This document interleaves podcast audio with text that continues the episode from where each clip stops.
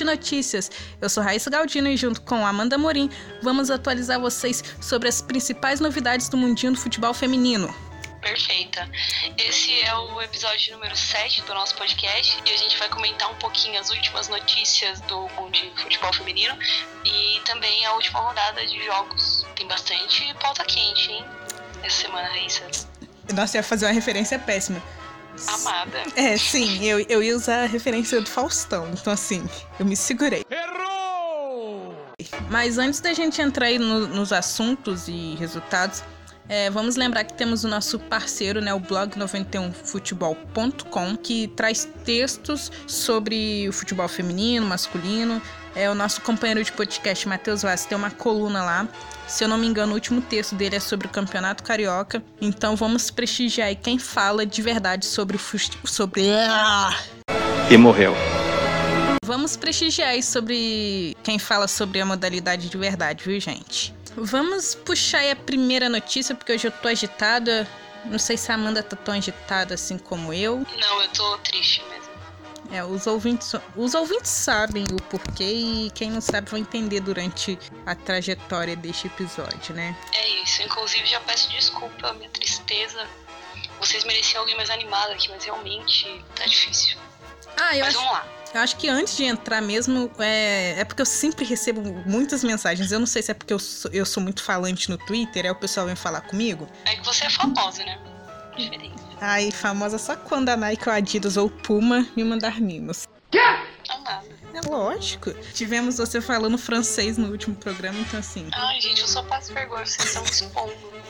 Mas a primeira notícia é que essa semana é- a FIFA atualizou o ranking né, de seleções e pela primeira vez desde a criação deste ranking o Brasil tá fora do top 10. Teve um certo portal de notícias que eu não vou dar visibilidade, clique, porque não sabe um lado da modalidade nem se esforça pra aprender. Nossa, hoje eu sinto que o programa vai ser que vocês vão me ver mais puta, né? É, colocou a pia na, na chamada da notícia, sendo que a mulher aí tá apenas há dois meses no comando da seleção. Então, assim, a gente sabe o porquê deste resultado, o porquê do Brasil estar fora aí desse top 10. É, quem, é o, quem são os culpados, né, deste péssimo resultado, porque, enfim. Não, eu, eu eu tô me segurando porque eu vou ficar puta mais pra frente. Que demais! Mas sabemos quem são os culpados. É, então por isso a foto dela não tem que estar na manchete dessa notícia, e sim aqueles que, por incompetência ou burrice ou sei lá, falta de vontade, é, não fizeram um bom trabalho com a seleção feminina nos últimos tempos. Mas enfim, falando então sobre o ranking da FIFA, os Estados Unidos é, se consagra em primeiro lugar, né? Continua lá firme e forte.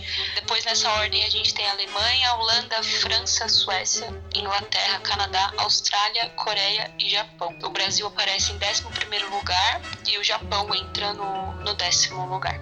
Eu espero que com a Titia Pia a gente volte, né, pra esse ranking. Eu tenho fé, eu tenho fé. Eu acho que é, a gente às vezes fica meio puto, puta com algumas coisas sobre a convocação e tal. Mas é porque a gente é ansioso e tudo mais, mas a Pia, a gente sabe da, da capacidade dela. E se a gente cobra é porque a gente sabe. Agora é ter Se eu te paciência. critico é porque eu te amo. Exatamente. Não acredito, ela, ela vai fazer um bom trabalho. Só espero que deixem ela fazer um bom trabalho. É, mas é isso, a mulher é foda mesmo. Já puxando a segunda notícia, né? Agora, neste. Antes da gente começar a gravar, eu vi que o pessoal tava criticando muito a holandesa, atacante da, da seleção da Holanda e Arsenal. Entra na minha lista de jogadoras favoritas, que é a Viviane Miedema, porque ela deu uma declaração numa entrevista no blog do Arsenal que sobre essa, essa premiação de melhor do mundo, dela ter ficado fora do, do time da FIFA. E ela falou a seguinte, ela deu a seguinte declaração: Acho que todos sabemos que é tudo sobre popularidade. E não publico muito no Instagram ou Twitter. Então provavelmente foi o que deu errado. Eu realmente não dou a mínima para prêmios individuais, para ser honesto, mas acho que é uma piada. Então, eu, eu- hoje eu tô elétrica, desculpa, Amanda, então assim, você pode me interromper, tá? Tá. Pra quem tá criticando a, a minha Dema, só vou dar um recado. Vocês são chato pra caramba, porque ela não falou nada de errado. Talvez o fato dela ter falado que acha isso uma piada pode ter pegado um pouco mal, mas, gente, ela tem que falar. Ela, gente, vocês queriam que ela falasse que, ah, estou satisfeita por estar. A menina, ela é campeã inglesa, ela é a maior goleadora da seleção dela, isso com 22 anos de idade. Ela tem uma Eurocopa, final de Copa do Mundo. Já falei que é artilheira, né? Então, assim, eu vi é, certos FCs de uma certa jogadora reclamando. Não sei se é porque se sentiram ameaçados. Mas espera lá, né, gente? Vamos ter um pouquinho de bom senso. Vamos olhar mais a parte tática, os números e o porquê e questionar sim o porquê dela tá fora da lista. É só o recadinho que eu tenho pra dar. Amanda, o que, que você acha disso tudo? Olha, eu acho que nos últimos tempos a FIFA realmente tem premiado mais por popularidade e pela campanha na Copa do Mundo e não a campanha na temporada como um todo. E eu não achei que ela tá errada, não. Talvez é, essa questão da, da piadinha, né? Que ela falou que acha que é uma piada, não soou tão bem, mas eu entendi o que ela quis dizer, que é, realmente é sobre popularidade, o que não tira o mérito de algumas jogadoras que foram indicadas, estavam no time da FIFA, né? Mas é sobre popularidade, sim. A gente sabe disso. É, não achei errado a Arpin não ganhar como o melhor do mundo, enfim. Mas existem outras jogadoras que poderiam estar, pelo menos, concorrendo a esse, prêmio, estar entre as três melhores e não aconteceu. Isso a gente não pode questionar, né? Eu acho que isso é um pouquinho questionável também. E ela, nessa entrevista, ela fala sobre outras coisas. Ela fala sobre que ainda não tá 100% na, na parte física, que ela tá um pouco cansada em questão de ter disputado Copa do Mundo e agora já tá disputando Campeonato Inglês e agora já vai ter jogos amistosos. Então, assim, vamos dar ênfase em outros aspectos também, entendeu? Eu tô vendo a galera puxando uma certa polêmica desnecessária. É, Exatamente. E Raíssa, eu queria puxar uma outra polêmica, só que acho que dessa vez foi positiva. É, não tá na pauta. Posso? Eu vi que não tá na pauta, mas puxa. É porque teve um certo perfil no Twitter Hum. que falou que a galera que acompanha futebol feminino depois da Copa do Mundo sumiu. Hum. E aí na semana passada deu uma repercussão muito boa isso. Inclusive resultou num grupo no WhatsApp que tá bombando desde a da sua criação. O cara perguntou cadê a galera do futebol feminino depois da Copa tal. E aí um monte de oportunista da Copa surgiu, encheu um grupo, é, fez muito barulho no Twitter dizendo que tava lá, porque né, a gente tá lá todos os dias acompanhando a maior parte dos jogos, fazendo o possível para ajudar a modalidade. E, enfim, acho que o saldo foi positivo. O cara queria chamar atenção, talvez, e conseguiu, porque chamou muita atenção, só que de uma forma positiva. Então, valeu aí os oportunistas da Copa pela moral. Ah, Foi muito legal eu já é, fazer barulho com vocês aí no Twitter. Aconteceu tanta coisa nesses últimos dias, tem acontecido, né? Que eu tinha até meio que esquecido, porque parece que a gente tá ali naquele grupo há, tipo, há muitos meses. Mas, aproveitando esse gancho aí, que nem tava na pauta, mas obrigada, Amanda, você, como sempre, sendo perfeita. Esse cara, Obrigada. é porque no, no horário dessa confusão toda era horário comercial. Menina, foi uma loucura. então, assim, eu não tava conseguindo acompanhar direito. Mas é, ele tirou print de. Eu não sei, eu nem, nem sei se você chegou a ver isso. Eu, eu tirei print da minha resposta e te mandei. O cara veio tirando, Talvez. tirando print do perfil do, do Empório do outro po- podcast. Não vou citar o nome do outro podcast, porque eu posso citar errado, enfim. Mas é alguém do futebol feminino que tá sempre trocando ideia com a gente. Que falou que era a gente que puxou o, o lance de ter respondido e tal. E que veio questionar a criação do podcast pós-Copa do Mundo. E aí eu respondi ele lá, mas eu acho que é válido eu falar aqui também. Porque hoje eu tô bem, assim, no meu, no meu ápice de estresse com o futebol feminino. Hoje ela tá. Não, hoje eu tô. Então, assim, amigo, é. Nem vou citar seu nome, mas nem sei se você ouvir, vai ouvir, mas eu acho que seria bacana você ouvir. Também foda-se se você não ouvir também. Amiga. Mas assim, não, eu, eu queria dizer, eu acompanho futebol tá feminino. mandando uma indireta pro cara no podcast, amiga. Lógico. É, tá bom.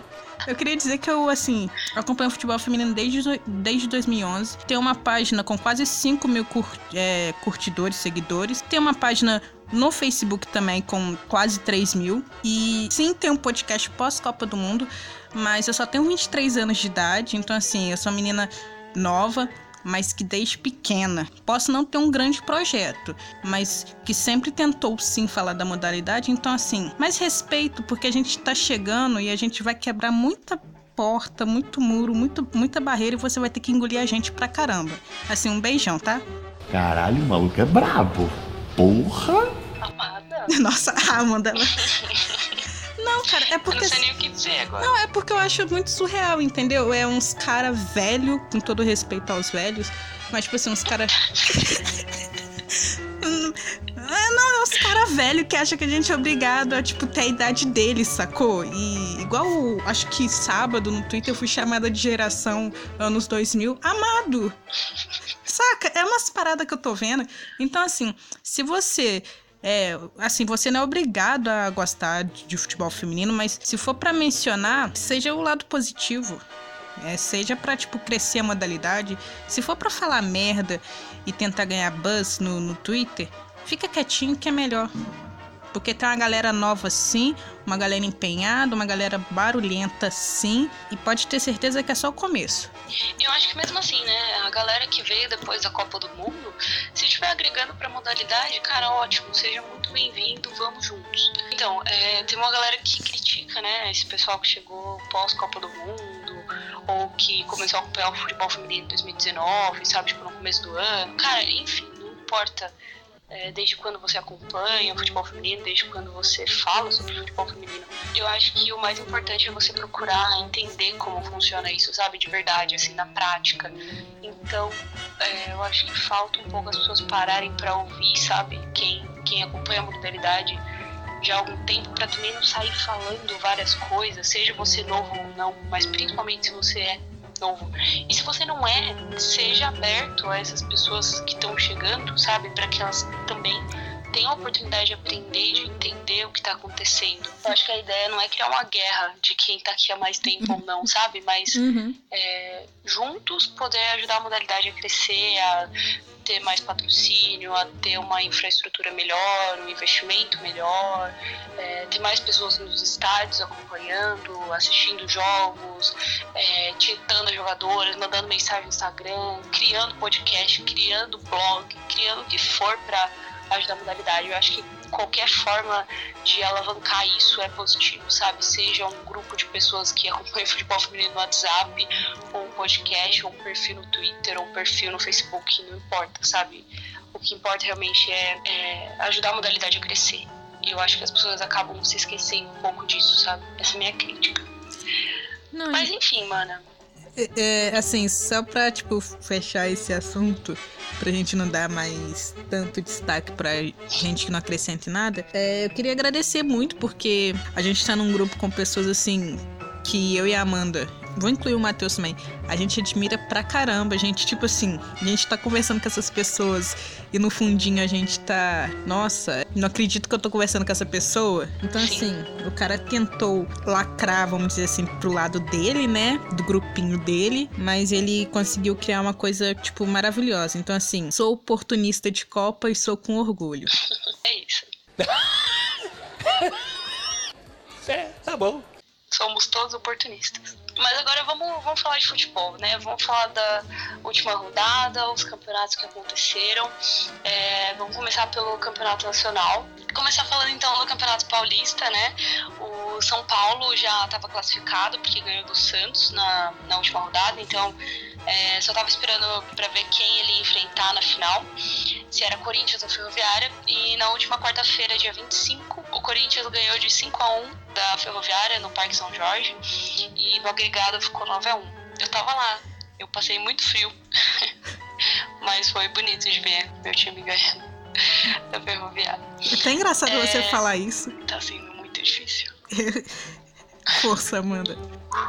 O primeiro gol foi contra, né, da, da barrinha, mas a gente deu crédito pra Campiolo, porque a gente é corintiano.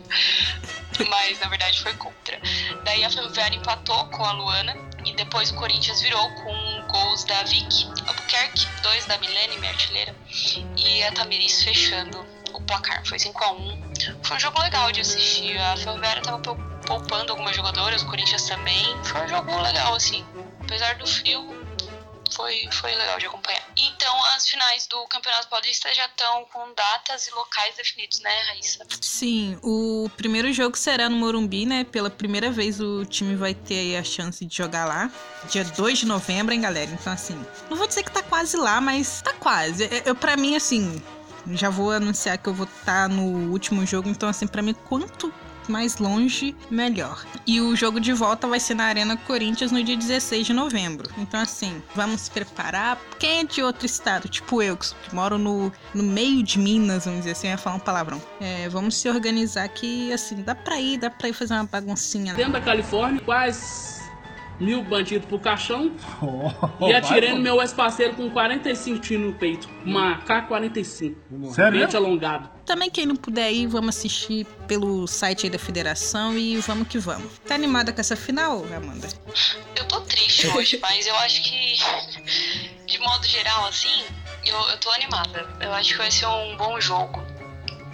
Vai ser legal, é sempre bom. Eu gosto de finais. Eu gosto de jogos decisivos. Então, é isso. Teremos aí. Um... Eu acho que vai ser um jogão. Dois jogões, né? Que é o time de São Paulo, que é um time novo, né? Mas tem sua qualidade, tanto que está na final e é campeão da Série A2. E temos o todo-poderoso Timão. Nossa, eu dei, uma, eu dei uma passada de pano agora pro Corinthians, que Jesus. Ai, pode continuar. Ah, mas temos que respeitar, né? É isso. Vai ser um bom jogo. E agora falando de Campeonato Gaúcho, eu me sinto muito estranho quando eu vou falar de Campeonato Gaúcho, que pra mim Campeonato Gaúcho é com o Matheus, entendeu? Então agora, galera, pra falar do Campeonato Gaúcho, é vai entrar o galã do podcast, o Matheus, o gaúcho que todo mundo adora, né, Amanda?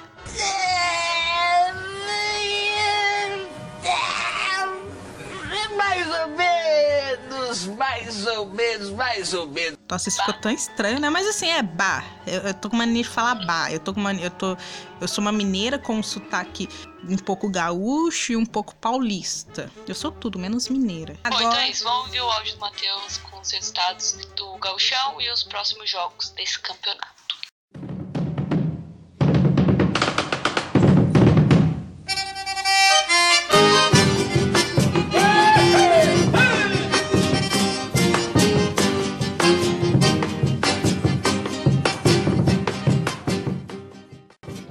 Opa, Matheus na área aí para falar do nosso charmoso gauchão, onde nessa última rodada tivemos aí duas goleadas, uma do Inter, que é o líder absoluto do campeonato, com saldo de 38 gols, sem ter sofrido um sequer, 12 pontos e meio time na seleção, né? Falar em Inter e qualidade de futebol já virou meio que redundante. Mas enfim, o Inter goleou de 4 a 0 o Brasil de Farroupilha, enquanto o Oriente, que é o próximo adversário do Colorado no domingo às 15 horas, goleou o João Emílio por 6 fucking a 0. E se você vê não só esses jogos, mas o retrospecto, uma coisa que chama aí muito a atenção é a postura dos times do interior. Esses times amadores, mas que mesmo assim não se acovardam em campo, não. Cada jogo é como se fosse uma guerra e cada vitória é como se fosse uma redenção particular de cada um. O próprio Brasil de Farroupilha mesmo, que perdendo pro Inter, mesmo assim conseguiu mostrar que tem um time para disputa. Não é à toa que tá na segunda colocação, abaixo do Grêmio só pelo saldo de gols. Inclusive nesse jogo contra o Inter, o Brasil mostrou uma força incrível durante o primeiro tempo e boa parte do segundo, né? Fechou os espaços, jogou de forma recuada, tudo bem, mas deu e muito trabalho para as armadoras do Inter, que bateram cabeça até furar o bloqueio Farroupilha. No fim das contas, pela qualidade técnica do Colorado, deu óbvio, né? E bateu um certo nervosismo nas atletas do Farroupilha. Mas mesmo assim, isso não tira o brilho dessas guerreiras que colocaram a cara a tapa e fizeram, e aliás, estão fazendo, né? Um ótimo campeonato. E em tempos de 56 a 0, uma organização de campeonato, falta de apoio e gente querendo cagar regra todo momento e a torta direita, Cara, como é lindo ver esses times do interior jogando, de verdade. Suando a camisa, dá pra ver, tipo, no suor da testa, a dedicação de cada uma das jogadoras, nas jogadas, a vontade delas de mostrar pro que vieram. E falando nisso, né, para contar pra gente, pra gente entender um pouco mais como é de verdade fazer parte desses clubes, então a gente convida a Gil, que é goleira do Brasil de Farroupilha, inclusive atacou muito nesse último jogo, para contar pra gente tudo isso. Então vai que é tua, Gil! Então, começar falando um pouquinho de mim. Meu nome é Giovana, eu sou a Gil, eu sou goleira do Brasil de Farroupilha. Hoje eh, eu sou capitã do time. Eu tenho 38 anos, eu moro em Caxias do Sul e eu treino no, e jogo o gauchão pelo Brasil de Farroupilha. Trabalho o, o dia todo, estudo à noite e consigo conciliar ah, alguns dias de aula e alguns dias livres para poder treinar. Treinamos à noite, treinamos das 8 e meia da noite às 10 e meia, 11 horas. Treinamos com calor, com frio, com chuva, com geada, enfim. Joguei futebol de salão a vida toda e em 2017 tive o convite de participar do, do, do projeto do Brasil de Farroupilha e arquitetar um time bacana para poder participar do gauchão, porque até então não tínhamos campeonatos nem oportunidade de jogar futebol de campo somente futebol de salão. E hoje temos o Brasil de Farroupilha e é o nosso representante uh, na Serra Gaúcha. Eu também uh, tenho que dividir todas as minhas tarefas com um, um, sou mãe, né?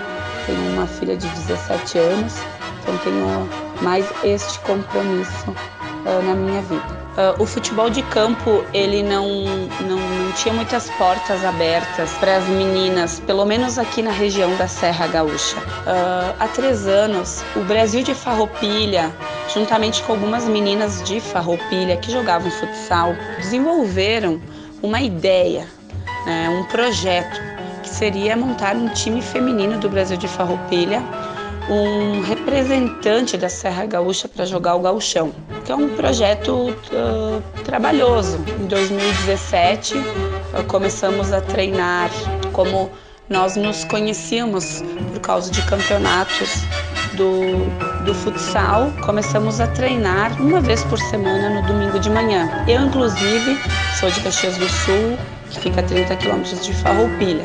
Tem muitas meninas de Farroupilha, muitas meninas de Carlos Barbosa, Flores da Cunha, uh, esse ano meninas de Estrela, meninas da, da região mesmo. Uh, em 2017 ainda houve, houve o interesse em entrarmos na, na competição do Gauchão, mas ainda o, o time ainda tinha estava imaturo, tinha muita coisa para evoluir. Então a gente decidiu treinar todo 2017, sendo que treinávamos apenas nos domingos de manhã. Então, inicialmente, em 2017, o nosso projeto, tínhamos em torno de 18 meninas. 2018, quando realmente a gente abraçou a ideia de jogar o galchão, uh, começamos né, a convidarmos mais meninas, todas as meninas vindo do futsal. Uh, os treinos começaram a ser duas vezes na semana, à noite. Uh, normalmente é das 8h30 às 10h30, às vezes se prolonga até às 11 da noite, porque o nosso time é amador. O nosso time uh, tem meninas menores de idade que estudam, mas a maioria das meninas são meninas que trabalham o dia todo, uma jornada de trabalho. A maioria faz faculdade à noite, então a gente tentou sentar e conversar uh, entrar num acordo em, em, dias da semana onde a maioria pudesse participar. Nossos treinos hoje são quartas e sextas e então 2018 uh, fomos estreantes no Galchão, primeiro único representante aí da Serra Gaúcha no, no Galchão feminino. No ano passado ficamos felizes, tínhamos 15 equipes inicialmente inscritas no Galchão feminino. No decorrer do, do passar da, da, da tabela, foi reformulado porque desistiram, ficaram 12, depois ficaram 10 e no decorrer do campeonato ainda terminamos com oito times, justamente pelas dificuldades que o interior tem com incentivo financeiro, com suporte e com também com disponibilidade de meninas, né? Uh, às vezes as meninas são da região, não tem como se locomover. Uh, nós temos um, um, agravante aí no Brasil de Farroupilha que temos a, a diretoria em si ela, ela abraçou a causa com nós, com nós meninas que tínhamos essa vontade de jogar o chão, nos deu um suporte. Não, não temos um, um, suporte financeiro muito grande, nós temos uma ajudinha de custo para o deslocamento, para algum material, para alguma necessidade. Tanto é que temos uma comissão formada por jogadoras que, que juntamente com a comissão administrativa do Brasil administra a parte administrativa, a parte financeira do clube, justamente porque não tínhamos quem fizesse isso e temos meninas uh, instruídas dentro do grupo, meninas formadas na faculdade que podem dar um, um, uma ajuda legal, bacana para em si a administração do, do, do nosso setor feminino. Querendo ou não, uh, sempre é menos visado do que o setor masculino. Eu mesma, hoje, 2019, consigo treinar uh, duas vezes por semana. Como eu sou goleira, às vezes eu consigo fazer um específico no sábado com meu preparador de goleiro.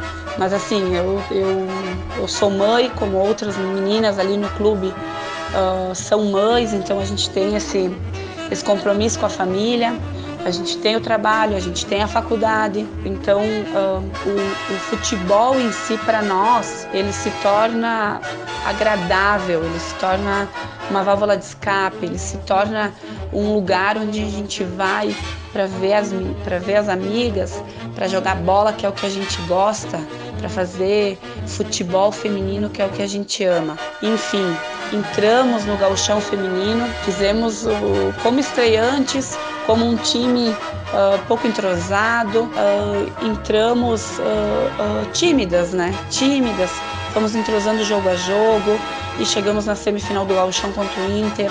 Fizemos duas partidas muito bem postadas.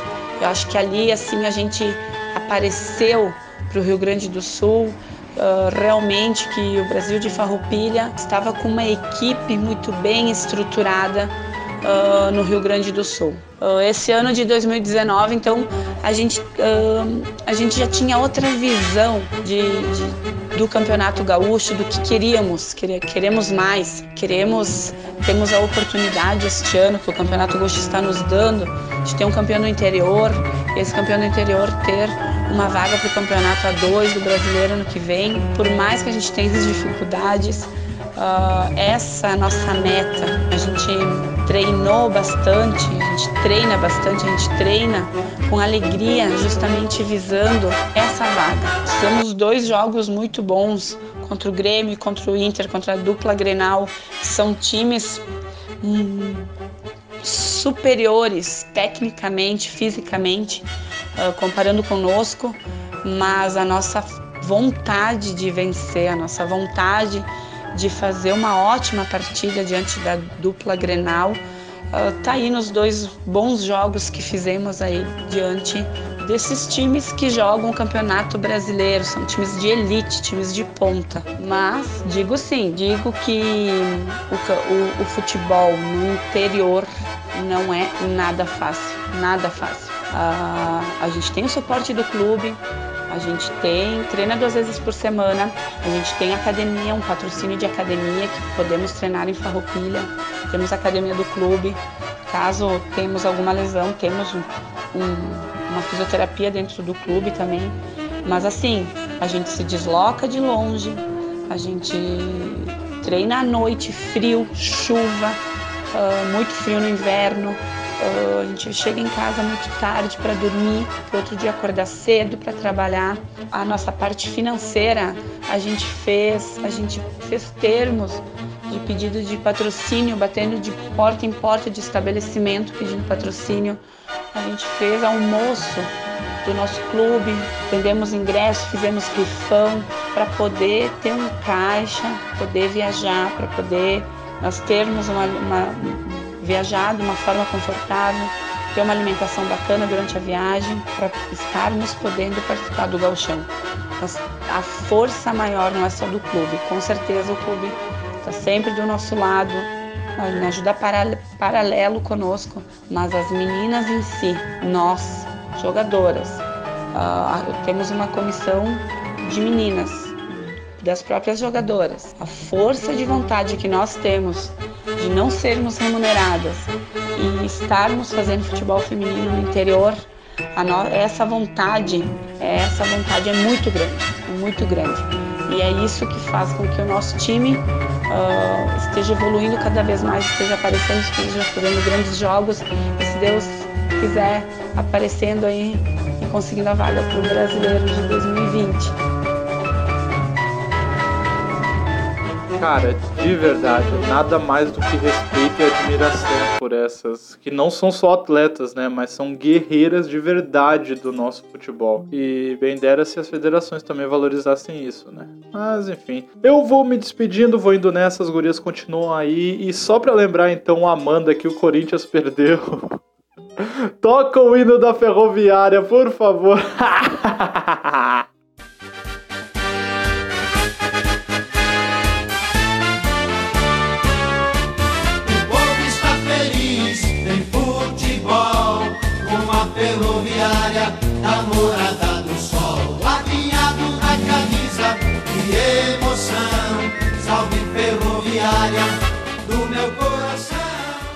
Agora vamos falar do meu campeonato, né? O campeonato mineiro começou esse final de semana. Eu acho que eu tô muito empolgada com o campeonato mineiro. Eu sou duas pessoas empolgadas com o campeonato mineiro. Eu e a Júlia. Júlia, um beijo. Eu, assim. Cara, assim. Júlia, participa de um programa com a gente, por favor. Eu, ela... Nossa. Cara, vai ser o programa mais sensato do Empório. Sim, porque, nossa, Júlia, assim, eu, eu, eu rasgo muita seda pra Júlia, mas eu gosto de. de vou, vou, deixar gravado aqui no podcast. Júlia, eu te adoro. Legal que isso não tá na pauta, já, já fugi do assunto. Mas tivemos Atlético, galão da massa, ganhando de 5 a 0 do Futebol. Apesar da Milene e da Tamires terem gravado um vídeo pro Futebol. Sim, força Futebol. Mas assim, eu assisti o, jogo, acordei super cedo pra assistir. O, o, resultado foi, eu acho, um pouco injusto, porque o Futebol jogou bem, tem nomes ali interessantes. A goleira, se eu não me engano, se chama Tainá. Agarra muito, muito mesmo. Eu sinto que, tipo assim, daqui um teremos ela aí sendo grande destaque e também no o Atlético é um time aspas novo, né? Mas tem peças interessantes como a ex Flamengo Marinha, a camisa 10 do time Guedes, que nossa, cara, ela joga demais, demais, demais. O Atlético é um time que tem tudo para ser o campeão ou chegar longe. Vamos ver, futebol, força. Também tivemos o Cruzeiro goleando Ipatinga, aí o resultado que eu não esperava, porque eu boto muito, muita fé no time do Ipatinga. O Ipatinga às vezes monta times interessantes, é, mas o Cruzeiro ganhou de 8 a 0 mas também vale lembrar que o Cruzeiro, né, tem peças aí importantíssimas. Temos a Duda, é, temos Vanessa. A Micaele também. A Micaele, enfim, até a Dantas. Então, assim, é um time bem, bem encaixadinho que é, vai estar tá disputando a, o Brasileiro A1 ano que vem. Então, assim, é o resultado ok, mas assim, vamos acordar aí, Patinga. E encerrando a primeira rodada, tivemos o América, o coelhão da massa, goleando o Valadares por 10 a 1. América também é um time assim que merece total respeito. É um time que tem que valoriza muito o futebol feminino e ó, assusta sim Cruzeiro e Atlético, tá, gente? Eu acho que o pessoal ainda tá se adaptando um pouco sobre isso, pensa que aqui em Minas é só Atlético e Cruzeiro, mas o América também é, é grande, o Coelhão. Porque eu me recuso a falar coelhinhas. Pelo estagiário do América Mineiro, para, só para com esses coelhinhas, eu peço. Chega! Chega! Encarecidamente. Amanda, Ai, tudo. Ai, hoje eu tô, tô muito alegre. Vou puxar o Campeonato Carioca. Ai, por favor, porque eu vou fazer discurso no final. Bom, então agora falando do Campeonato Carioca, a Central Única das Favelas perdeu de 1 a 0 pro Campo Grande, Vasco ganhou de 6 a 0 do Magense Futebol Clube, Botafogo ganhou de 8 a 0 do Liga Desportiva de Paracambi, Fluminense é, também ganhou de 6 a 0 do Piscinão de Ramos.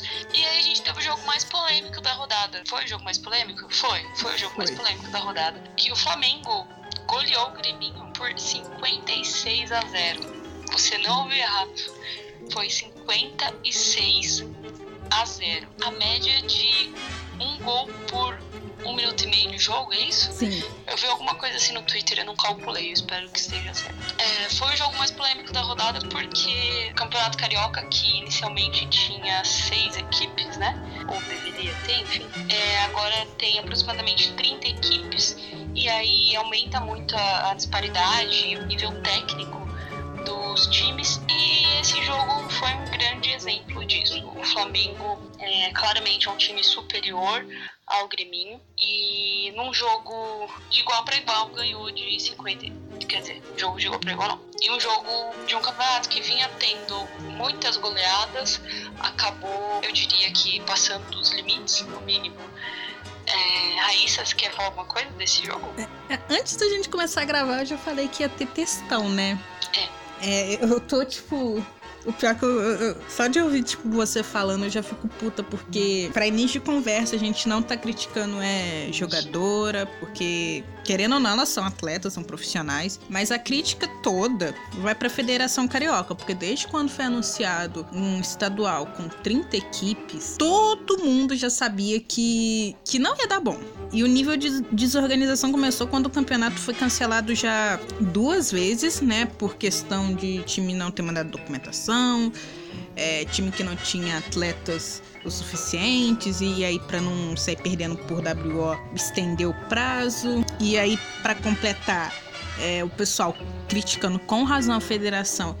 A federação me solta uma nota que, olha, É, realmente, o, o pessoal Nossa, no meu Twitter, Deus. principalmente foi onde eu acompanhei, criticou Meu bastante a Federação Deus. Carioca é, pela falta de organização e também de senso, né?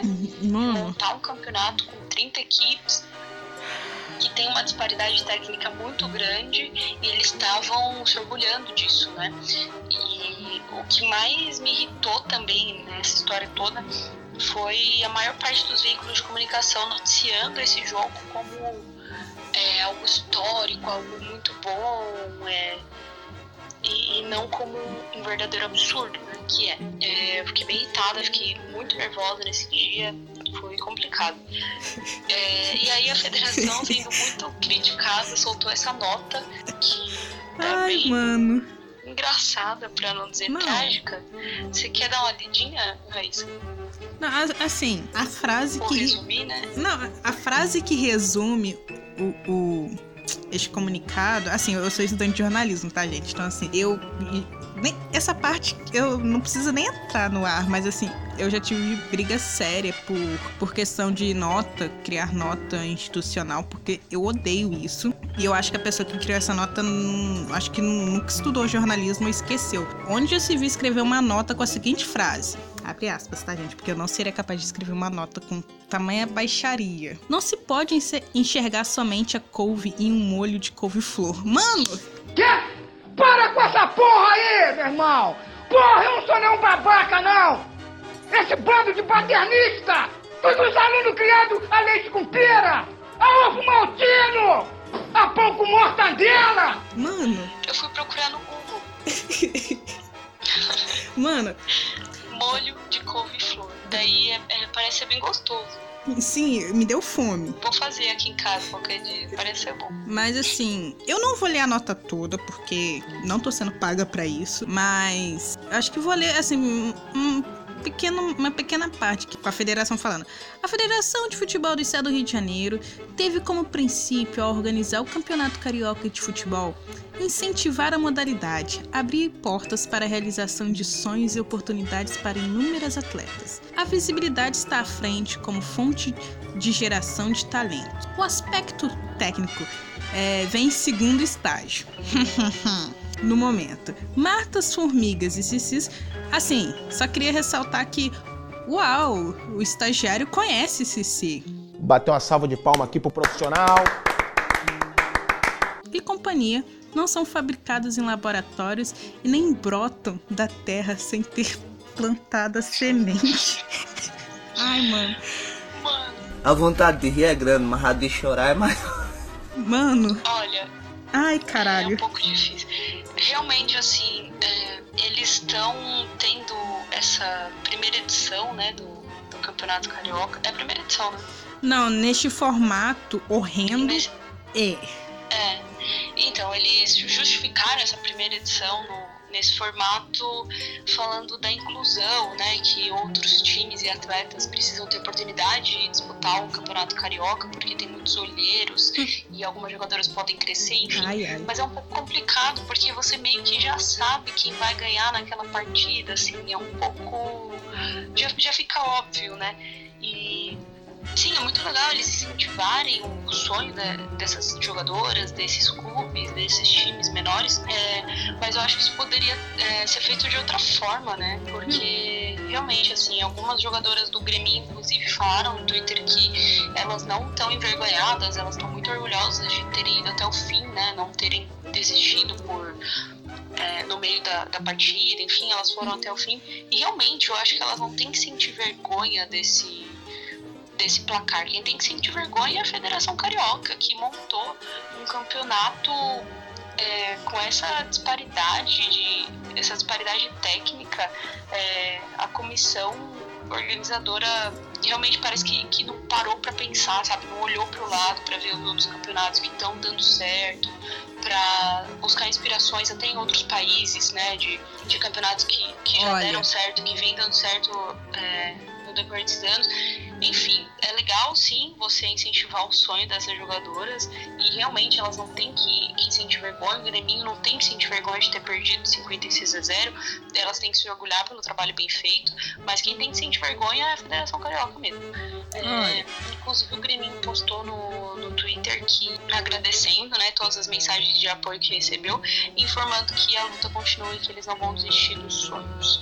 É bem legal, assim, várias pessoas mandaram mensagens pra, pra eles, eu achei isso, isso bacana. Mas sei lá, eu acho que a Federação Carioca poderia pegar essa, esses jogos de goleada como lição pro, pros próximos anos pra talvez criar um campeonato com duas divisões, sabe? Pra tornar algo mais competitivo, porque isso não é competitividade. É você colocar um time que tem uma infraestrutura muito boa, um investimento é, bom, jogadoras com um nível técnico muito alto e outros clubes e times que ainda não chegaram lá, que ainda estão trabalhando para isso. Isso não é competitividade, isso não é engraçado, isso não é algo para para a gente aplaudir e dizer nossa que legal.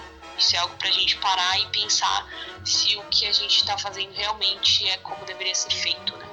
Eu acho que qualquer oportunidade de evolução é válida e o campeonato e a Federação Carioca parece que não percebeu isso ainda. Olha, e não precisa nem ir muito longe pra buscar exemplos de, de campeonatos que dão certo. Eu acho que a Federação Paulista. É por isso que muita gente fala assim: ah, isso como assim você é flamenguista, mas vive elogiando os times de São Paulo? Cara, olha a organização que a Federação Paulista tem, é, coloca aí jogadoras, pessoas que realmente entendem, junta, chama as jogadoras dos times para conversar sobre é, os campeonatos, o que pode ser feito para melhorar.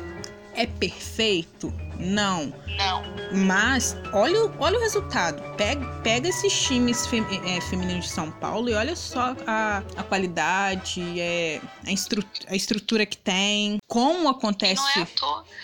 Desculpa te cortar, ma- mas eu queria fazer uma observação que também não é à toa que, novamente, na, na final do brasileiro, a gente teve dois times paulistas, né? Eu acho que seria legal a gente tentar é, alavancar até os estaduais para quem sabe deixar o brasileiro também mais competitivo, né? Sim. Isso, isso é possível.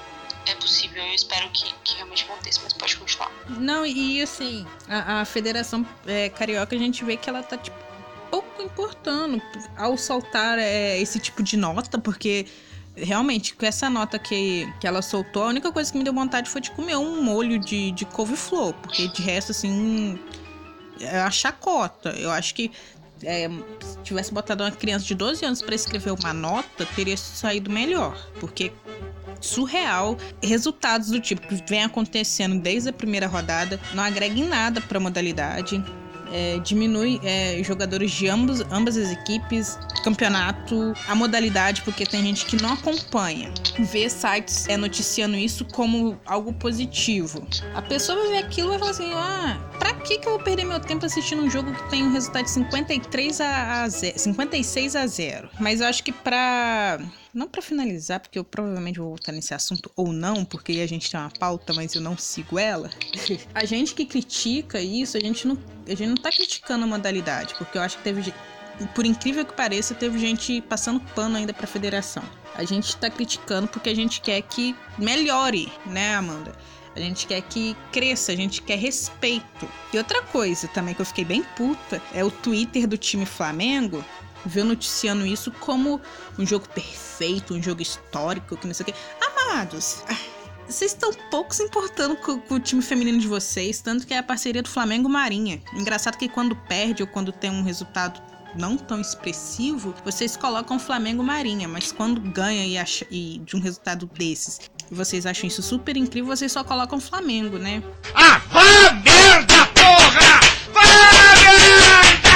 Enfim. Eu, eu amo e odeio o Flamengo nesse quesito, mas só para encerrar mesmo, eu acho que agora ficou bem, bem explicadinho o motivo de, tipo, tamanha indignação. E eu espero realmente, né, que a federação, sei lá, tenha bom senso mais pra frente, porque o meu medo é que possa continuar e talvez o Grêmio talvez ser punido, sofrer um boicote, sei lá, momento teoria da conspiração, né? E força aí para todos os jogadores do Grêmio e manter a cabeça erguida. E agora entrando aí um pouco sobre o principal campeonato, né? nacional que finalizou esse final de semana, que é o Campeonato Brasileiro. Tivemos o jogo aí entre Corinthians e Ferroviária. Eu acho que neste momento que tá todo mundo ouvindo esse podcast, a gente sabe quem foi o grande vencedor mas para quem tá um pouco desinformado, eu falo que a Ferroviária ganhou nos pênaltis, né? E aqui na pauta, gente, eu vou expor essa parte, tá um emojizinho triste chorando, porque o lado corintiano do podcast tá bem triste. Eu até entendo, né? Ele tá triste e silencioso. Mas é, deu aquilo, foi pros pênaltis. Ferroviária ganhou campeão, bicampeão, bicampeão brasileiro. É, conseguiu superar o recordista Corinthians. E eu vou passar a fala pra corintiana triste, Amanda, que tava presente lá no jogo. Nossa, parece que eu, você foi tipo de correspondente, sabe? No... Ai, não sei porque eu tô rindo. É rindo pra Mano, me chorar. Meu, meu coração tá doendo. Tô muito triste. Só isso. Eu não sei nem o que falar. Eu não sei o que falar. É tanta coisa, tanta tristeza junto. Ó, eu vou começar a falar pelo menos a minha opinião. Eu não, assim, eu preciso confessar que eu estou caindo de sono. Na verdade, eu tô gravando isso aqui. Não tô caindo de sono agora porque eu bebi muito café antes de gravar. Mas o, o Corinthians é um time que atacou muito. Só que ou não acertava, né, os chutes, as jogadas, o último passo, passe, né? Ou então parava na Luciana, que como essa mulher catou, viu? Meus amigos, que mulher. Eu acho que os corintianos vão ter pesadelos com ela, com ela essa noite. Mas é isso, eu acho que, tipo assim, os torcedores do Corinthians e tal não precisam também ficar tristes, porque eu, eu entendo, fez uma campanha excelente, né, durante este percurso até chegar à final. É um pouco triste, sim, mas é, sei lá, é, é, acontece, entendeu? É, parabéns aí pras meninas do Corinthians que deram um show, mas hoje eu acho que, sei lá, a bola não entrou pra, pra elas e deu ferroviária. De, e também um crédito total para para técnica da, da Ferroviária, a Tatiele Silveira, né, que foi demitida do Inter, foi contratada pela Ferroviária e hoje se sagrou a primeira mulher aí, é, ao comando de um time sendo campeão brasileiro. Amanda, você já respirou, já pode falar, já consegue falar melhor do jogo? Sem choro, por favor. Acho que sim. Sem choro no lado É, positivo, tá? Não, eu- não eu estou vou- te zoando. O quê?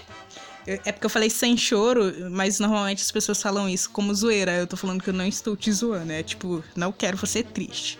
Ai, eu, eu tô muito mal, cara. É, eu não sei nem por onde começar, mas vamos lá, vou tentar organizar as ideias. É, eu acho que o primeiro jogo foi um, um bom jogo, né? Teve empate 1 a 1 É, E aí, esse jogo eu meio que já sabia que não ia ser um jogo fácil, não ia ser um jogo ganho, apesar do placar do, do Campeonato Paulista. Assim como aconteceu no primeiro jogo também. Mas eu tenho a mesma opinião que você em relação ao jogo. Eu acho que Corinthians pecou muito na finalização. Acho que estava bem ativo, estava buscando gol, estava buscando construir jogadas. Não vi o Corinthians muito recuado, assim, sabe? Tipo, segurando o jogo, fazendo corpo mole, enfim. Eu acho que o Corinthians buscou jogo e a bola não entrou por conta de uma falha na finalização. Eu acho que faltou arriscar mais, faltou finalizar melhor mesmo. Eu, e isso é uma coisa que eu tenho sentido nos últimos jogos apesar do recorde de vitórias, dava para finalizar melhor, sabe? Eu acho que isso o time tem que treinar mesmo. Algumas jogadoras estão lesionadas, é, que jogavam muito bem no ataque, finalizavam muito bem, por exemplo, a Adriana, Gabi Nunes, que são jogadores importantes que poderiam de repente fazer a diferença em jogos importantes como esse, mas infelizmente estão se recuperando, né, da lesão. E eu espero que voltem e que se recuperem bem, que voltem mais fortes. Tenho certeza que vão conseguir agregar muito, vão agregar muito, né, no time. Mas enfim, sobre o jogo, a Ferroviária foi inteligente, elas sabem da, da grandeza delas no, nos pênaltis, elas sabem da goleira que elas têm. A Luciana tem feito ótimas defesas, principalmente nos pênaltis. A Ferroviária eliminou o Kinderman, nos pênaltis eliminou o Santos. Então já tem um histórico, né? É, eu vi uma brincadeira no, no Twitter, o pessoal falando: caramba, parece que a Ferroviária só treina, treina pênaltis o ano inteiro, né? tem essa mesma sensação. E é isso, é assim, eu fui, fui lá no jogo, a fazendinha tava bem bonita, tava cheia de corintiano, tava, foi bonito de ver. O... Tava lindo, cara. Tava lindo, tava muito bonito. Eu acompanhei pela televisão. E. Não, eu tô falando que eu acompanhei pela televisão. E assim, no início não estava tão cheio. Só que aí depois, cada vez que é, a câmera ia pra, pra torcida, parecia que ia enchendo mais, mais, mais. Mas eu fiquei, eu fiquei assim, caralho, mano, tipo, que, que loucura. Isso é público de, sei lá, campeonato brasileiro, é masculino, sabe? Eu acho que foi muito lindo a festa do, do da torcida. E eu só queria dizer que, tipo, gente, continue apoiando, porque é muito lindo, é muito massa. É, é, tipo, eu espero, porque eu sou flamenguista, acho que todo mundo sabe disso. Eu espero um dia que isso aconteça com o meu time, sabe? No, no feminino. Então, assim, não desanimem. É isso. O público, pelo que eu vi, era em torno de mais de 12 mil pessoas. Então realmente estava muito bonito. A gente cantou bem alto com o time, fez é, uma festa, né? Antes do, dos pênaltis. é, mas aí eu acho que assim, durante o jogo a Ferroviária segurou, segurou o jogo para realmente levar para os pênaltis, essa era a minha impressão. Tanto que a Ferroviária não conseguiu chegar muito no, no gol e me parecia que elas é, não estavam tentando tanto, sabe? Então elas estavam jogando no contra-ataque, o time estava muito fechadinho, estava muito retrancado lá atrás, então isso dificultava um pouco a chegada do Corinthians. Mas assim, é, estratégias, né? É. Chora mais, daqui não dá pra te ouvir, por isso eu digo que chora mais estratégias. Elas ganharam, levaram o título, são campeãs do Campeonato Brasileiro A1. E parabéns para a Ferroviária, que é um dos times mais tradicionais do futebol feminino, que é um dos times que investe mais tempo dentro Era isso que eu ia falar. Era isso que eu ia falar, porque assim, eu vejo uma galera muito. Não te interrompendo, Amanda, pelo amor de Deus. Eu vejo uma galera nova aí na modalidade que acha que os mesmos times, assim, grandes, vamos dizer, no futebol masculino é o mesmo no futebol feminino. Mas isso não é assim que acontece, porque a Ferroviária tem menos de 20 anos, já campeou, já ganhou o, o Copa do Brasil, o Libertadores e hoje se sagrou bicampeão. Então, assim, vamos ter mais respeito também com a história do, da Ferroviária, sabe? Porque chegou na semifinal também esse ano da, do estadual e agora finaliza aí sendo campeão brasileiro em cima do Corinthians, que é um time com, vamos com maior investimento, né? Com bateu recordes. Então, assim, vamos estudar um pouquinho mais sobre a história da Ferroviária, porque a Ferroviária também é gigante. Não é nenhum também susto Corinthians perder o título para ela. É, eu não tiro o mérito da Ferroviária em alguns pontos. Hoje, na verdade, eu fiquei bem irritada, porque elas estavam fazendo corpo mole, demorava pra curvar lateral, caía toda hora no chão, enfim. Mas eu acho que isso é mais coisa de torcedora mesmo, sabe? Uhum. Fica desesperada, tipo, putz, a gente tá correndo contra o tempo e elas estão fazendo corpo mole aí e tal. Mas assim, foi um bom jogo, de modo geral, assim, acho que os dois times têm muita qualidade. É, uma coisa que me irritou bastante, assim, negativamente, mais uma vez eu falo isso aqui no programa, é em relação à arbitragem. Teve muito erro É, mais uma vez, cara, parece que é perseguição, eu não sei, mas sei lá, se eu tiver doida, vocês podem falar lá no Empório que não concordo com isso, mas mais uma vez a arbitragem marca tudo pro time que joga contra o Corinthians e, e pouquíssimo a favor da gente, assim, cara, elas caíam no chão, assim, e era falta, e nossa, isso isso me irritou demais, assim, a árbitra é, cometeu erros grotescos, grotescos, que fizeram com que esse jogo fosse tão aguerrido, né? E os torcedores tão nervosos. Mas enfim. Calma, torcedores, calma. É, eu fiquei bem triste, foi bonito ver a fazendinha lotada, é, apoiando as meninas, as mulheres, mas eu fiquei triste. Quando chegou ali no final do segundo tempo, eu olhei pro jogo e falei, cara, vai pros pênaltis. E aí, quando acabou o segundo tempo, eu já sentei falei, eu, tava já com o coração ali daquele jeito, eu tava tremendo da cabeça aos pés, tava muito nervosa.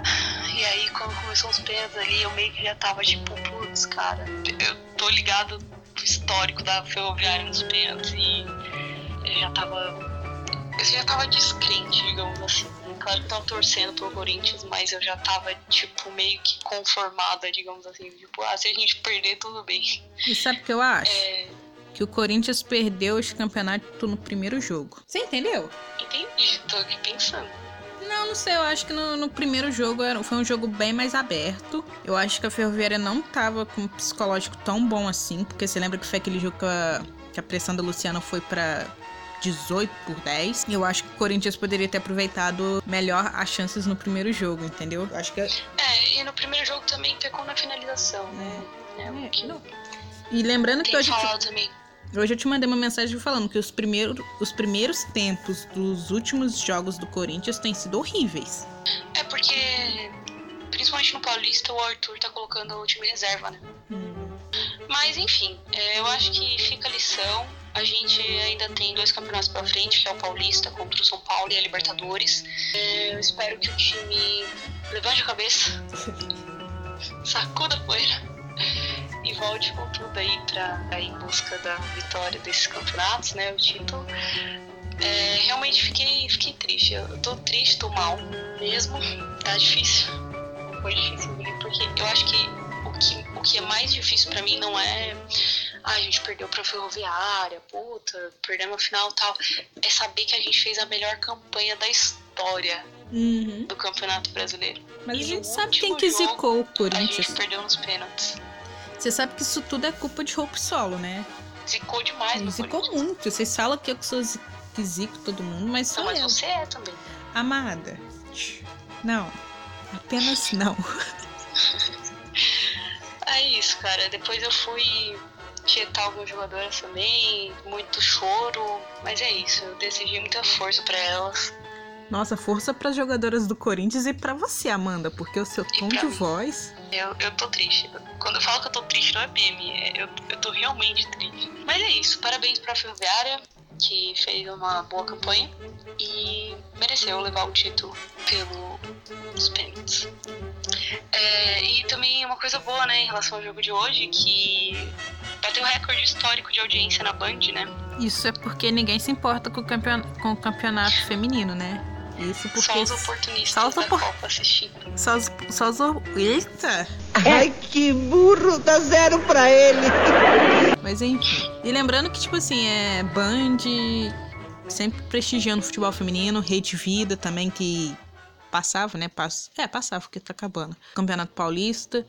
Então, assim, vamos abraçar, é, comentar, usar a hashtag Futeband e pra cima, porque lembrando que só estamos no início, galera. Só estamos no início. Legal que eu, eu fico parecendo uma coach usando essas palavras motivacionais. Não desista de você. Ai, eu preciso ouvir isso, cara. Eu preciso tanto de um abraço. Ah, basteta com que suco. Dá uma raiva, rapaz. Esses são os que mais dá raiva. Sabe, alguém que entenda a minha dor, me abraça e fale.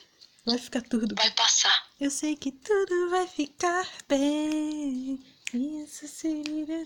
Tá. Puta que pariu, mas que bosta é essa? E agora falando, né, da, da liga que todo mundo aí, pelo menos a grande parte, começa, né, entra no mundo de futebol feminino, que é a NWSL, que tá chegando aí num fim de primeira fase, né, porque agora já já vai começar os playoffs.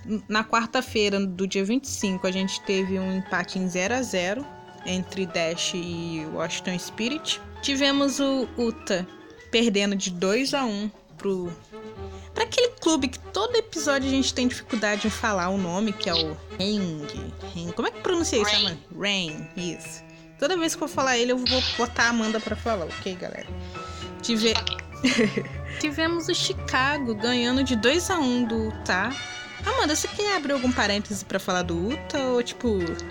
Não? Não, sim, eu quero, eu quero. É, principalmente nesse jogo de quarta-feira do, do Rain, que o Utah perdeu de 2 a 1 a gente teve o gol da Stengel e pelo adulta, né? E cara, é complicado porque o time é muito instável, sabe? É, precisa Uhum. trabalhar muito a parte tática e psicológica, na minha opinião. Porque o time se perde muito quando toma um gol, sabe? Ele fica muito. Parece que fica uma correndo pra cada lado do campo, assim. O time se perde muito. Então o Rain abriu o placar aos 40 é, do primeiro tempo. E aí no segundo tempo o Utah empatou, só que tava meio perdido, assim. O time não tá encaixado, sabe? Então é, é complicado, porque tem jogos que elas jogam muito bem, conseguem construir jogadas, sabe? O- A, zaga funciona bem, o meio de campo funciona bem, o ataque funciona bem, mas tem jogos que parece que vai uma jogando a bola pra outra e tenta colocar nos pés da press pra ela marcar, sabe? É muito complicado. Enquanto isso, o Rain tava muito bem. É, E é um time bom pra caramba também. Não sei porque o pessoal não bota tanto fé nesse time. Sinceramente.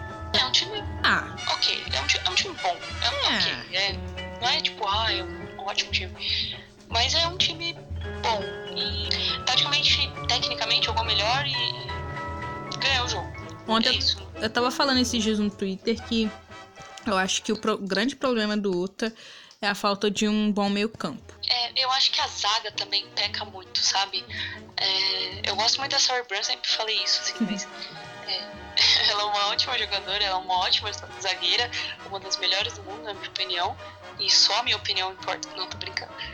Mas é, ela não consegue levar sozinha, né? E assim, ela erra também, né? Ela é um ser humano, então tem algumas jogadas que ela erra e, e realmente não tem cobertura, sabe? Não tem. Não tem outra zagueira ali que é, possa ajudar ela de alguma forma, sabe? E o meio de campo também. A Vera eu acho que é uma das que mais se destaca, mas é muito desgastante, né? Esse trabalho de. Não, não funciona. Essa engrenagem ela não roda muito bem, assim. é- Atenção, ouvintes. É, vamos fazer a campanha agora nas redes sociais do Uta pra botar. contratar, né, a nossa companheira de podcast aí pra ser a zagueira ali. Porque a Amanda é zagueira e eu tô expondo isso mesmo. Imagina a Amanda zagueira do Uta e ainda gravando podcast com a gente. Eu e Sarah Brown lá. Nossa. Cara, ela ia ter uma cobertura, pode ficar tranquila. Ai, gente, meu sonho é jogar com Brown. Já no dia 28 a gente teve o Spirit ganhando daquele time que ninguém gosta, acho que só duas pessoas no Twitter gostam, que é o North Carolina. Que é o time de quem, Amanda? De Binha, Ah. The Brazilian Player. É, eu quero dizer que a Pew e a Lavelle acabaram com a homofobia. Não, tô brincando. Não, você- isso vai pro ar sim, porque a foi a grande piada no Twitter e são as rainhas donas dessa nova geração que defende sim os gays. É, na verdade, o North Carolina abriu o placar nos acréscimos do primeiro tempo com a Williams. É, a bola entrou debaixo da- das pernas da goleira, foi bem trágico. Mas aí no segundo tempo, é, sobre o primeiro tempo também, eu, eu acho que eu destaco a Lavelle e a Pio, porque realmente elas são a, a maquininha do time, eu diria. Elas tentam realmente construir as jogadas e fazer com que o time ande, com que as coisas é, deem certo, mas realmente assim. As outras jogadoras acabam perdendo muito a bola. Eu percebi muito isso nesse jogo, assim. Elas tentam armar jogadas também, fazer com que a bola chegue na Pio ou na Lavelle, dependendo lá do campo. Mas no primeiro tempo, principalmente, o que eu percebi é que a Pio tava com muita liberdade. Ela não tava muito marcada, assim. Então ela tinha liberdade de construir essas jogadas e cruzar a bola, né? Porque ela joga, tava jogando de ponta. Só que realmente quando ela tentava cruzar essa bola ou tocar para outra jogadora, não dava certo porque elas estavam marcadas. Então eu percebi que tipo a marcação não pegou tão forte assim a Pio, mas sim as outras jogadoras, né? Só que aí aos 75 minutos do segundo tempo ela marcou um gol Ai, foi um golaço, vai. Foi um gol bonito.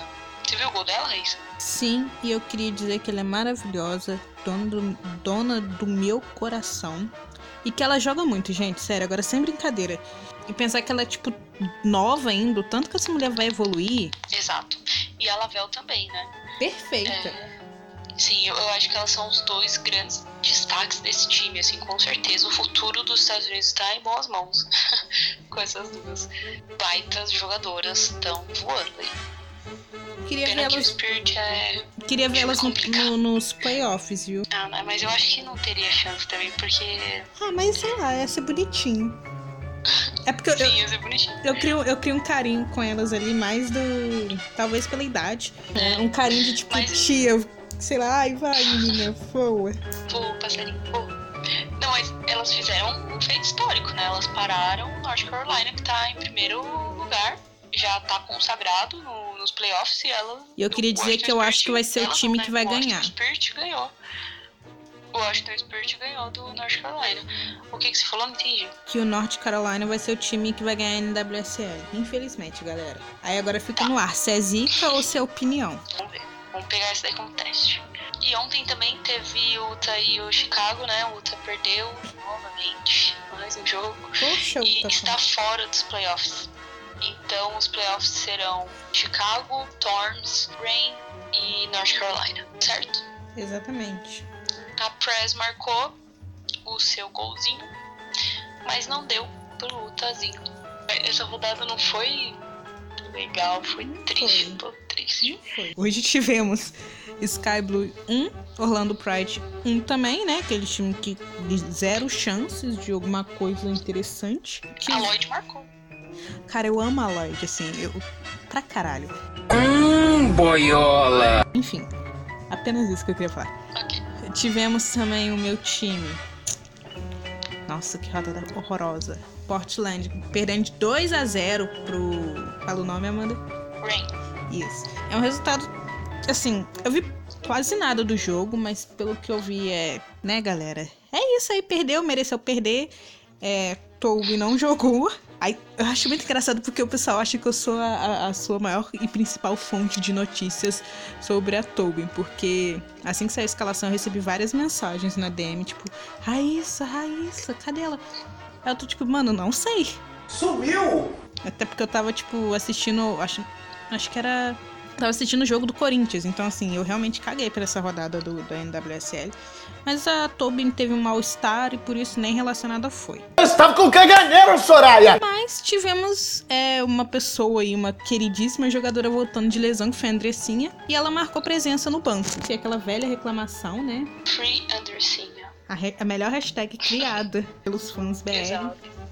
Inclusive, hoje, né, mais uma vez falando aí, a gente vai ter a entrevista com ela, que saiu do banco. Não, tô brincando. A entrevista com ela que foi muito pedida no Twitter, né? Eu acho que ela é uma das jogadoras brasileiras mais queridas Sim, no e, Twitter. e na, na noite de sábado, eu andei tweetando algumas coisas e aí eu tô assim, ah, eu queria tanto falar, porque a gente.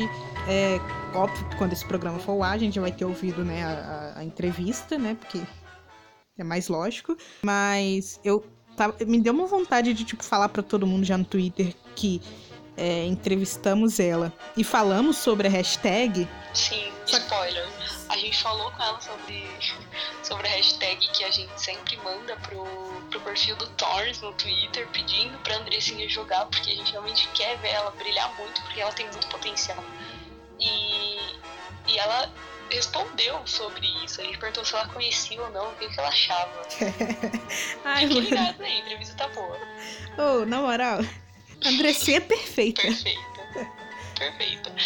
Mas é isso, a gente quer ver, cara, se tiver alguém no Thorns ouvindo isso, marque.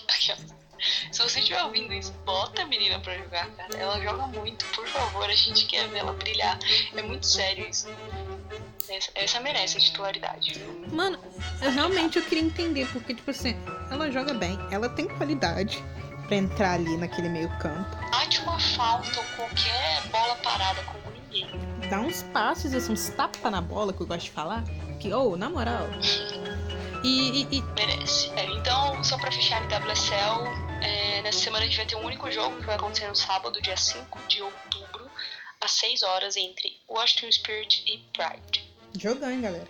E agora, pra fechar o nosso podcast e colocar aqui pra vocês ouvirem a grandiosima entrevista. Grandiosima? Ai, que burro, dá zero pra ele. E agora então, para fechar o nosso podcast e colocar para vocês aí a entrevista da nossa craque Andressinha, é, a gente só vai comentar um pouco sobre a melhor goleira e a melhor jogadora da semana, igual a gente faz nos nossos episódios, né? É isso. Uhum. Vamos lá para você, quem foi a melhor goleira da semana? Eu não sei se foi pela. Ah, não, não foi pela segunda semana consecutiva. Mas. Eu vou votar na goleira campeã brasileira, né? Que é a Luciana do Ferroviária. Que durante o jogo contra o Corinthians salvou muito o time e defendeu o pênalti. Então, assim, é pra você, Luciana, e vem participar do Empório de Notícias. E pra você, Amanda, quem foi a melhor goleira aí dos jogos que você assistiu? Eu acho que foi ela também. Você falou com dor no coração. Dói. Mas acho que foi ela.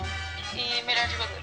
Pra minha holandesa favorita, Viviane, que não se chama Viviane Miedema, que, cara, essa menina, ela só faz gol e gol bonito. Pra quem não viu, cara, procurem nas redes sociais o último jogo que teve do, do Arsenal. O golaço que ela fez. Bate no travessão e entra e faz um barulho. Mano, tanto que foi até o perfil do Arsenal que postou o vídeo e ainda botou assim: ative o som. Cara, ou, sem palavras. Perfeito. E pra você, Amanda? Olha, eu vou puxar a sardinha pra uma jogadora que eu gosto. Pode, eu sempre puxo sardinha. Não sei se vocês já repararam. Não me diga! Não, assim, eu, eu não. Já faz alguns episódios que a gente não fala a seguinte frase: somos o podcast mais clubista que existe. E vindo do podcast mais clubista que existe, você pode puxar a sardinha pra jogadora que você gosta. Ah, então tá bom, tá liberado, né? Claro. Ah, não! Ok. Então eu vou. Eu vou colocar Pio. Porque realmente eu gostei muito do ritmo do jogo. Acho que ela tava muito bem no jogo contra o North Carolina. Marcou um gol bonito de se ver. Tá carregando a 11 com respeito.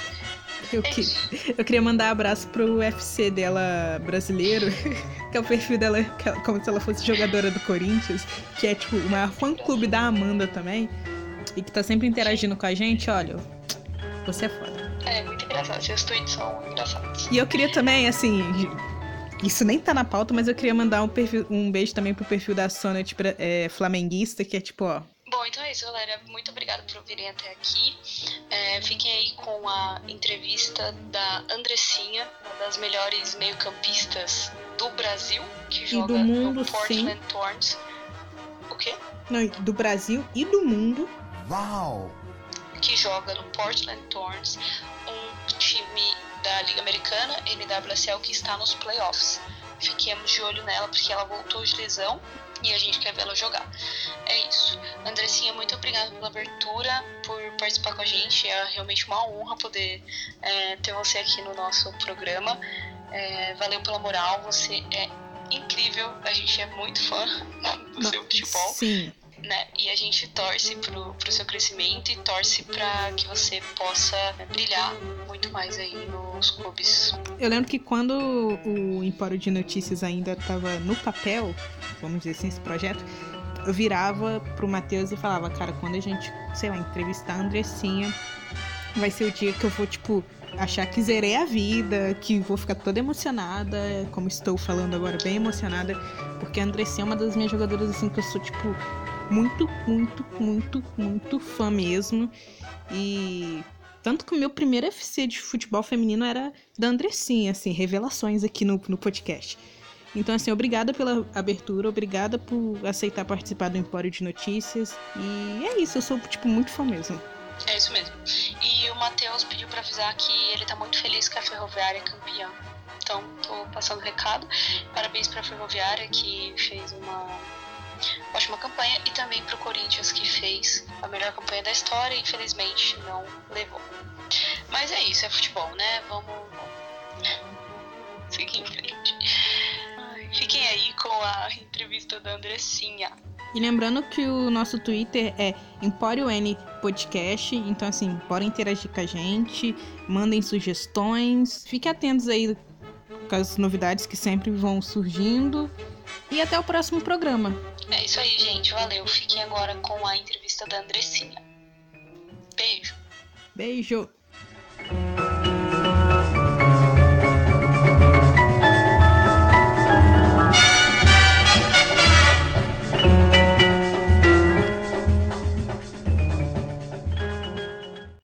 É, meus amigos, Andressa Cavalli Macri ou simplesmente Andressinha, craque brazuca de 24 anos que começou jogando lá na quadrinha de cimento da saudosa Roque Gonzalez, passando pro time treinado por seu pai e depois por Pelotas, Kinderman, e hoje joga atualmente pelo Portland Thorns, um dos principais times da Liga Americana. Pois é, hein, de boa moça é só a cara mesmo, porque é uma fera em campo. E a gente já começa perguntando para ela, né? Ainda quando treinava naquele time amador que tinha o pai como técnico, mostrou que não veio para brincadeira, né?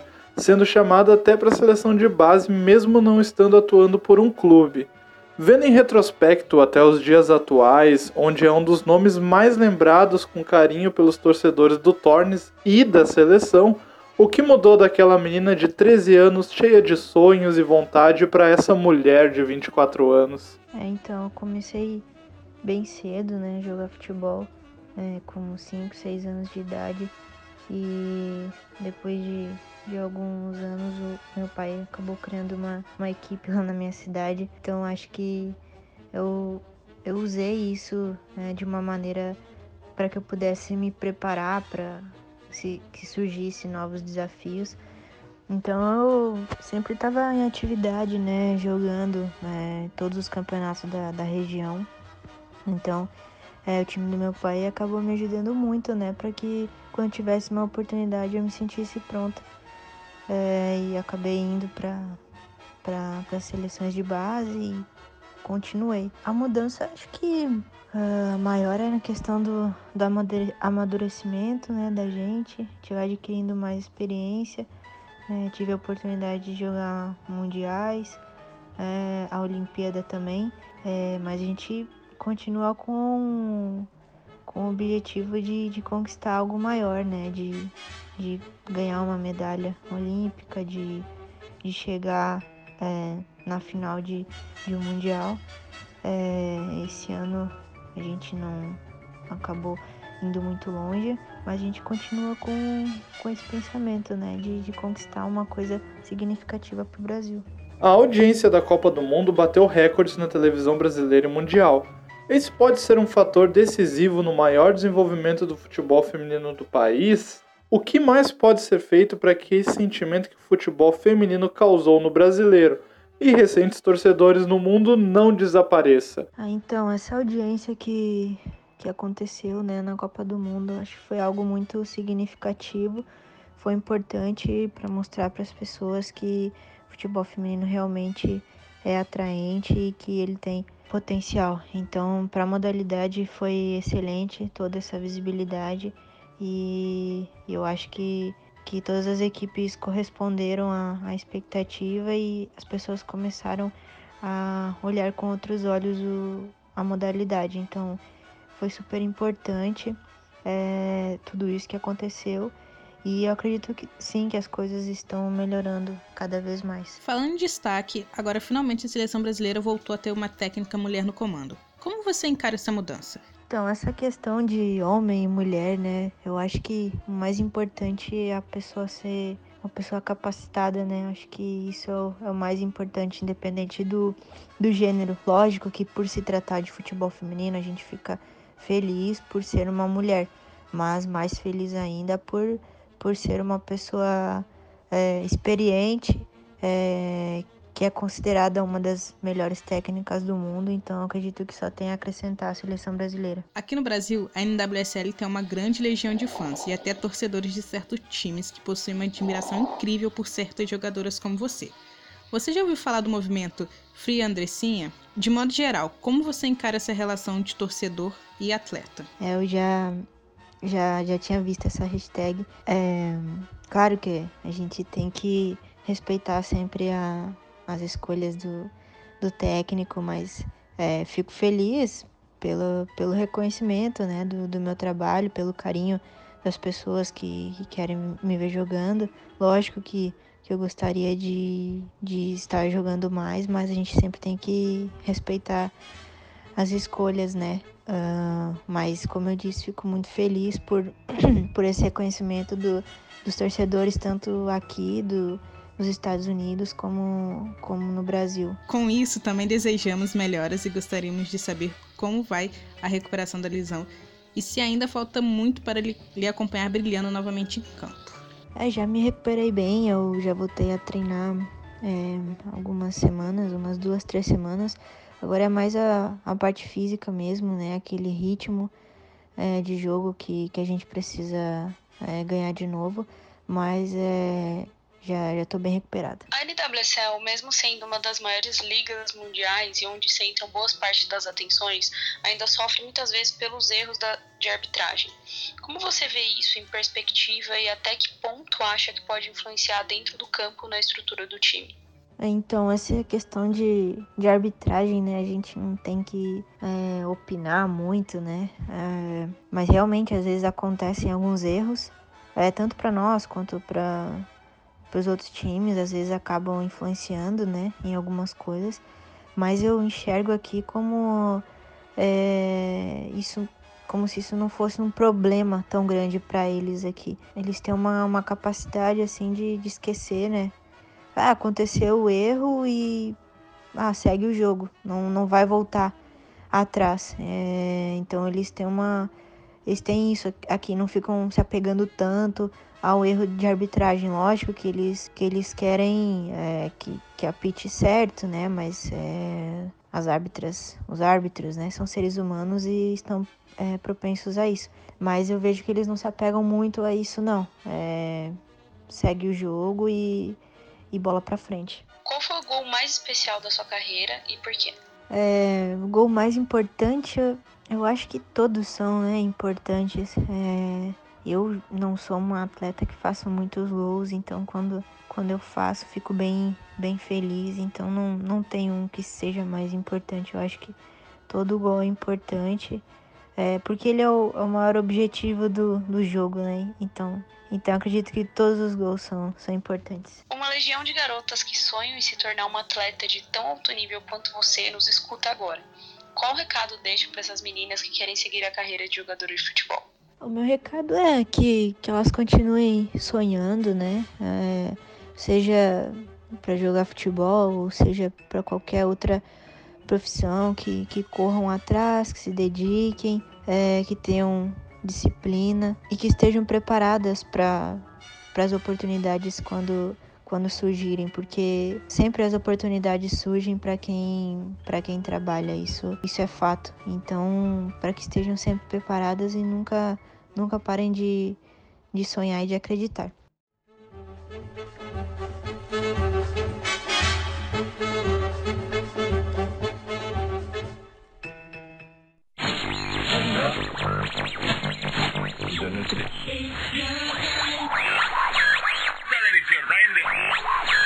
Oi, eu vou ensinar a preparar um molho de couve-flor que fica muito gostoso.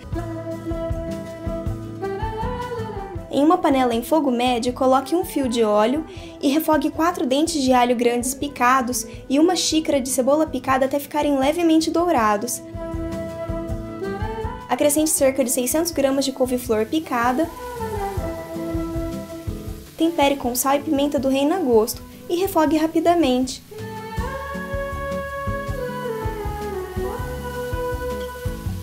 Adicione 2 xícaras e meia de leite de amêndoas, uma xícara de água, misture, tampe e deixe cozinhar até que a couve-flor fique bem macia, o que vai levar cerca de 15 minutos. Desligue e espere esfriar por cerca de 10 minutos antes de bater.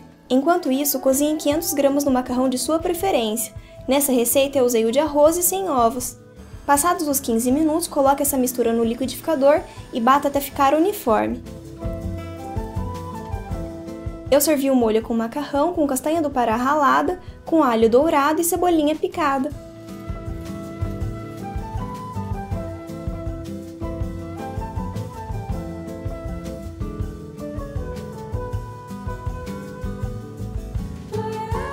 Está pronto. Programa.